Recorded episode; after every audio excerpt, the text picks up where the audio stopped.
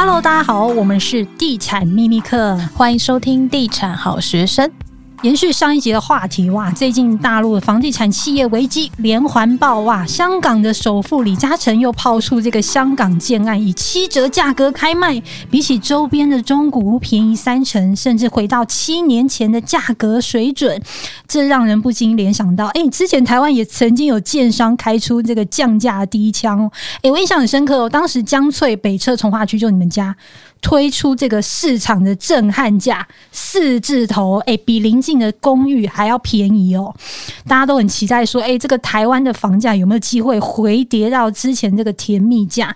想买房的人一定都很期待，我相信哦。那这一集同样邀请到我们的好朋友黄书伟，嘿，大家好。好，先来聊聊最近这个香港李嘉诚哦，哎，他公司集团在香港推案这个青海十二期，以最便宜大概五点九平台平，扣除这个折实的售价是两百九十万的港元哦，大概是台币的一千一百七十五万，换算一平新台币要这个一百九十九万元哎，哇，香港的房价非常的贵哦，但这个降价造就也这个抢购的热潮，你怎么看这次李嘉成的策略跟经营走向，第一个就是我们还是要回到原来的这个市场行情啦。它如果说这个这边的房子，它是在市郊区，而且在工业区旁边啦，那甚至旁边还有很多现在还在做生产的哦，甚至是有大型的机具在营运的哦。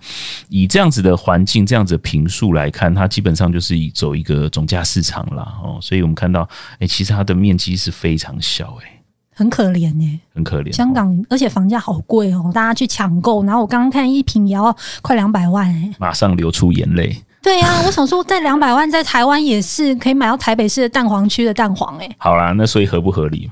真的不合理，不合理。而且你刚刚说它的附近，其实它就是都是这种工厂。对啊。然后这种不是市中心的区域。它的房价其实，你说回到七年前，我还觉得，哎、欸，可是不知道大家有没有发现，不管是我们上一集提到的这个碧桂园的这个经营危机，或者是这次李嘉诚的这个降价个案，他们其实都有一个共通点，就是他们的地点不是在中心的位置。是是是。所以，其实回归到台湾来，大家也可以去思考一下，这个地段的选择上是不是。就是外围乡村的地方，有时候在房市下跌的时候，需要特别去当心。我以为是房市下跌的时候特别有投资的机会。不是啊，因为连风口上猪都会飞啊！你看之前度假宅这么难卖的，也卖得下下脚哎、欸。可是最近也乏人问津啊。对，真的是一窝蜂，对不对？对，是不是？对，所以。呃，第一个呢，就是我们说香港的这个房市啊，这个房价降价其实已经不是新闻了啦。这这几年应该是从一九年开始啊，每年都是以一定的幅度在往下做调整，所以他要去比当初的这个七年前的行情啊。各位想，七年前是什么时候？七年前是二零一六。啊，刚好是台湾房市也不好的时候。对啊，那那时候后来还有这个雨伞运动，然后又有反送中，所以基本上在这几波的这个不管是政治或经济的上面的这个压力之下，那个价格本来就很难跟当初比了啦。然后再来说它的这个产品内容，当然我们说这个降三成哦，打七折，它用什么样的标准？是用它的开价，或者是以目前，或者是他用当初的这个预期价格来做比较，这个都值得探讨啦。但是用这样子的这个这个这个，我们说行销策略的确是非常成功啦。因为刚刚讲，其实，在台湾其实有很多建商哦，甚至是有建商固定喜欢用这种方式啦哦。例如说尾牙的时候，说说打这个八五折，各位有印象吗？有，常看到这个新闻哦。这个尾牙大家一定会去报道嘛，又是龙头建商，他一讲打八五折，所有的业界全部都怎么样？而且隔天马上新闻媒体报道某某建商让利价八五折，对对对对对，这也是种行销方式哦。所以行销方式这个以降价来讲，其实最有效果。刚刚在讲这个江翠北侧，各位讲说四十几万，我记得我那个时候看到一张表哦，那个才是整个下巴要掉出来。我觉得那是故意流出来的，是到底是什么表？他就流出一张那个个案的销控表，每一户卖多少钱。单价多少都看得一清二楚。我看到那个下巴吊起来是看到有三十八万的哦，那我知道你说哪一个案子了，而且还不止一户，就第一个案子吧？对啊，而且他应该是故意流出来的吧？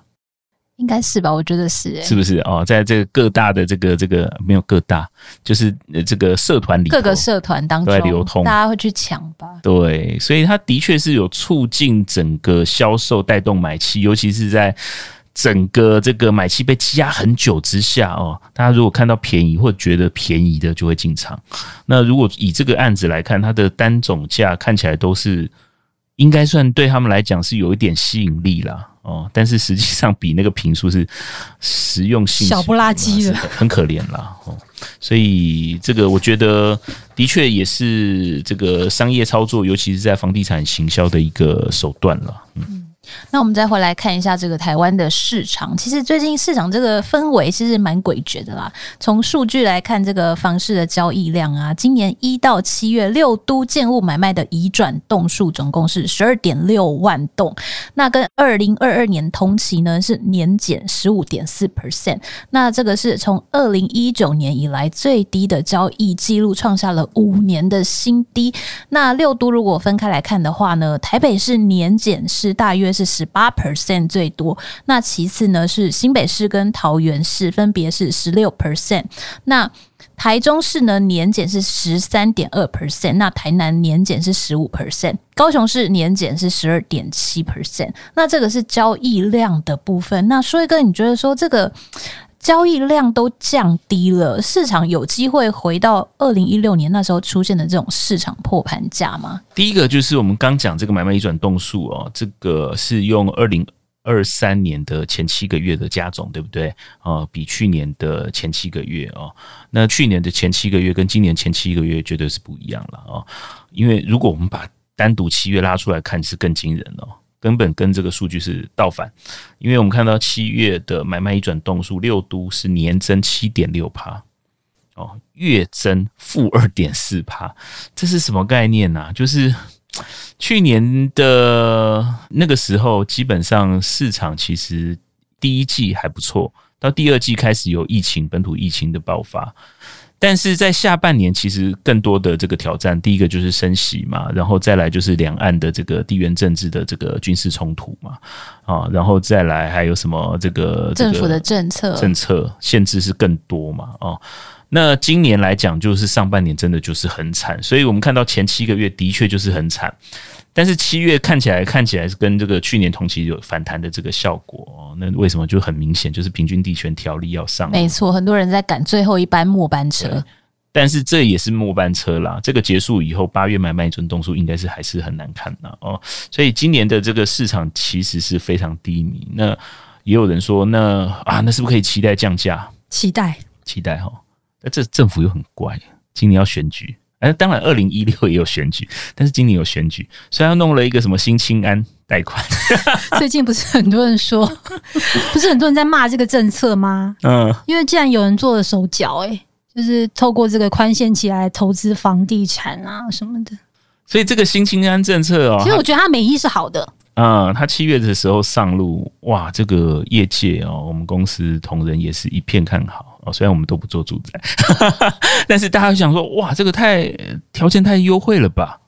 利率它的这个补贴加码多，然后我们说宽限期又长五年，对不对？贷款时间又拉到四十年，呃，一点七七五 percent 嘛。对啊，这比升息之前的那个利率还低嘛，所以大家觉得这个实在太肥了。所以一定是还有很多这个，我们刚刚讲，就像刚才一开始讲的那个香港的状况，积压已久的那个首购刚需买气涌进市场，对啊，那些人就觉得说价格合理。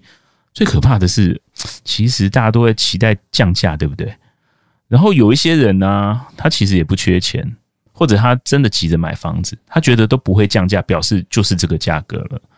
愿意加价，这个都有啊，这个所以整个房地产的这个逻辑其实是很不合逻辑的。对啊，你说竹北，我们不是炒房哦，但是最近有十家人物成交行情一平八字头，对，我看到我就吓到了，是。还是真的有人去买？对，所以我觉得其实是真的很 surprise，而且我们最近才听说台北市有一个单价非常高的建案玩销，才开案几个月就，的确这是蛮诡异的，在现在这个市况，哎，对啊。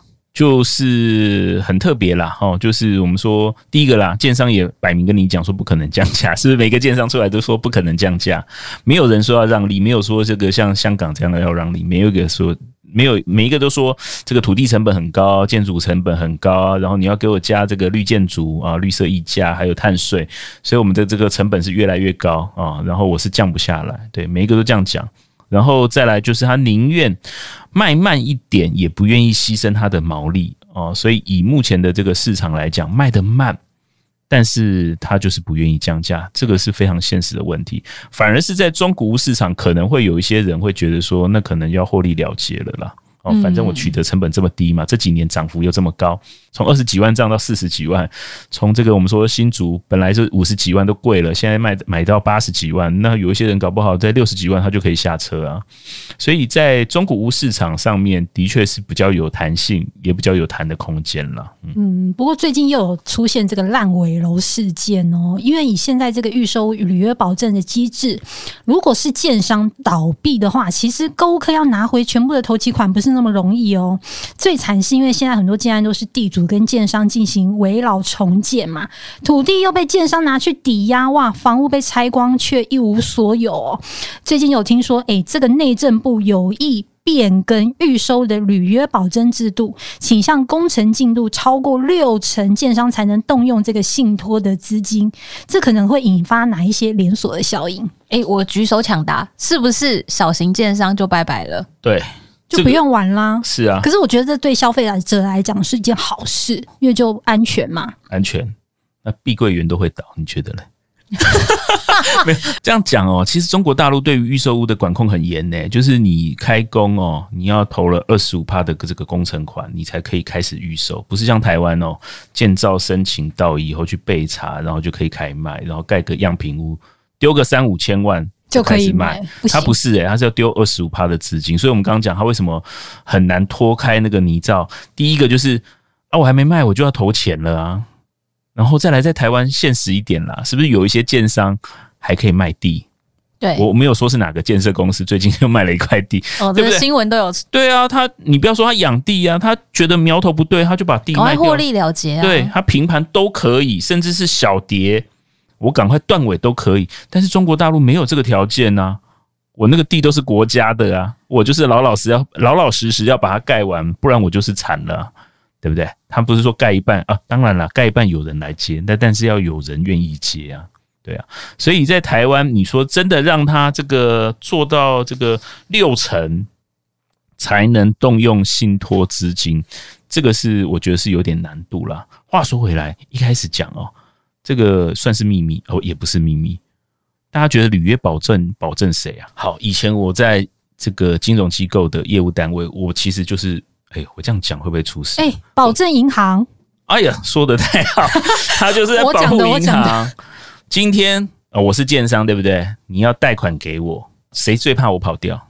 你出的钱比较多，还是买方出的钱比较多？当然是银行出的钱比较多。对啊，土建融，你说难听一点，贷五成。随便也是几亿呀，对不对？所以你其实银行才是东家。对，那所以为什么要信托？信托是什么意思？是把这个我本来是所有权人，对不对？或者是他是未来的所有权人，他是建商，我我是地主的话，那现在就是把所有的这个名义所有权人都挂到你身上，或者是你的建金公司，所以以后要处分，基本上是跑不掉，你一定有份。第二个就是，如果发生问题的时候，他也可以保障他的债权。所以，呃，说现实一点，到底这个我们说的这个信托，或者是我们说旅保制度保了谁？其实最大的赢家，或者是最大的需要被保障的，其实是银行这些放款机构，再来才是消费者。可是他们也很怕建商跑路啊。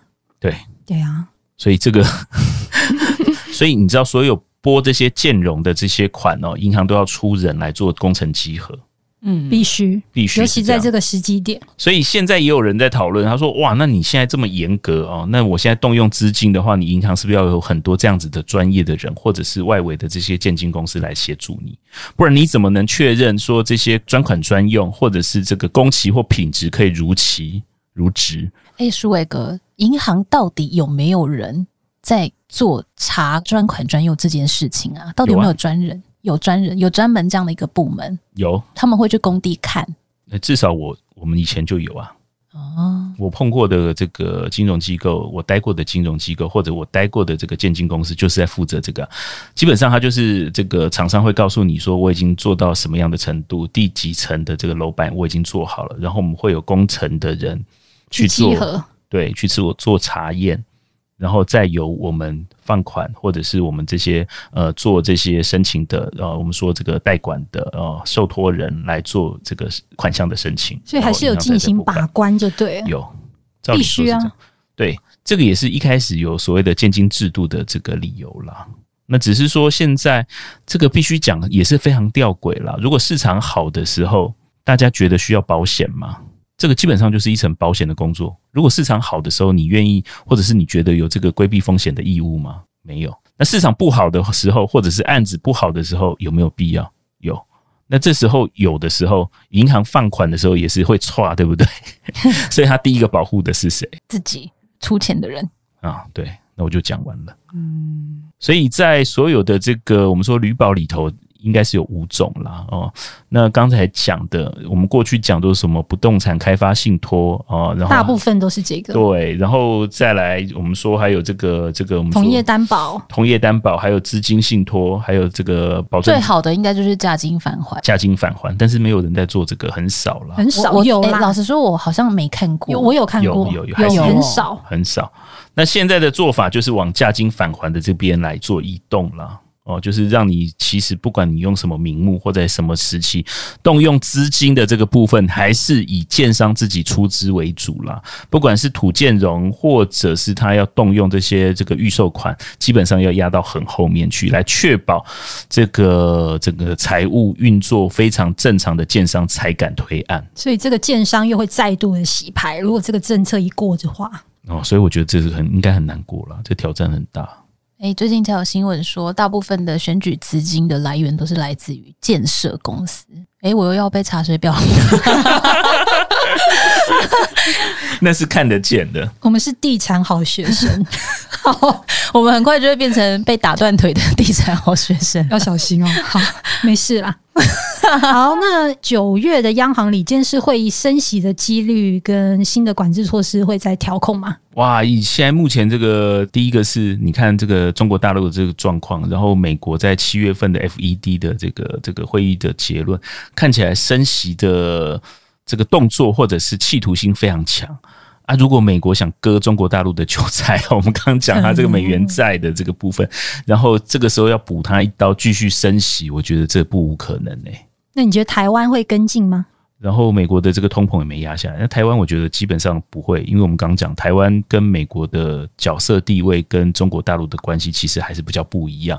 那以目前的这个环境来讲，哎，我们刚刚讲的新青安都已经降到一点七七趴了，然后它一般的这个房贷还继续升息，这个不会出事吗？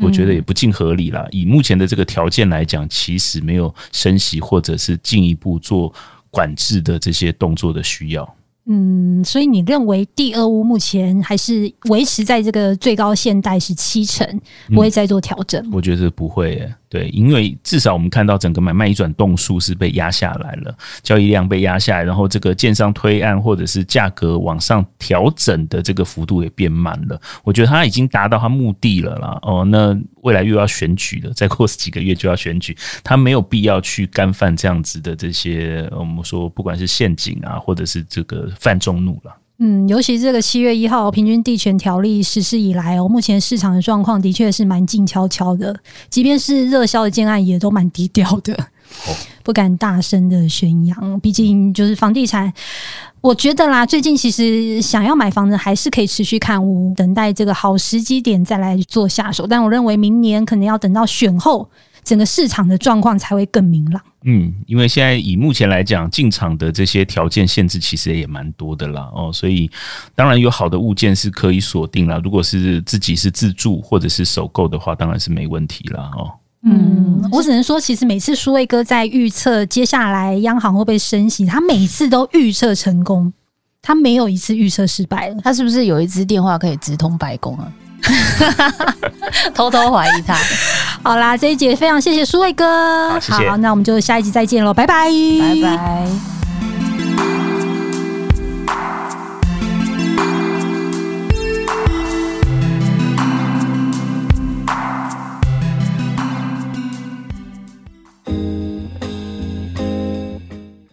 我觉得每一个家里的厨房都一定要有这一台，有了它，你会发现哇，做菜变得好容易哦。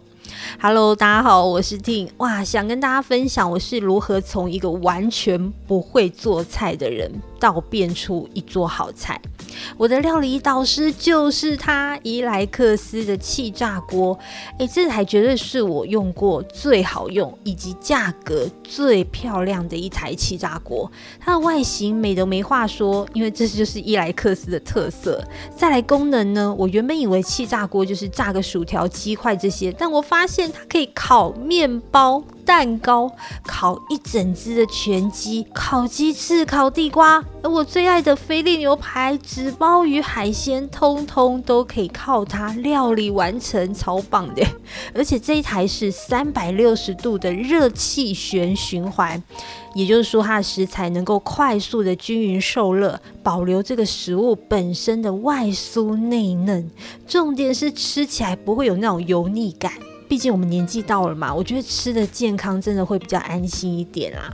那这次我们也特别跟厂商争取到市场的最低价。我刚刚还特别去查了一下 Momo 网站上的价格，他们一台居然要卖三千九百九十元。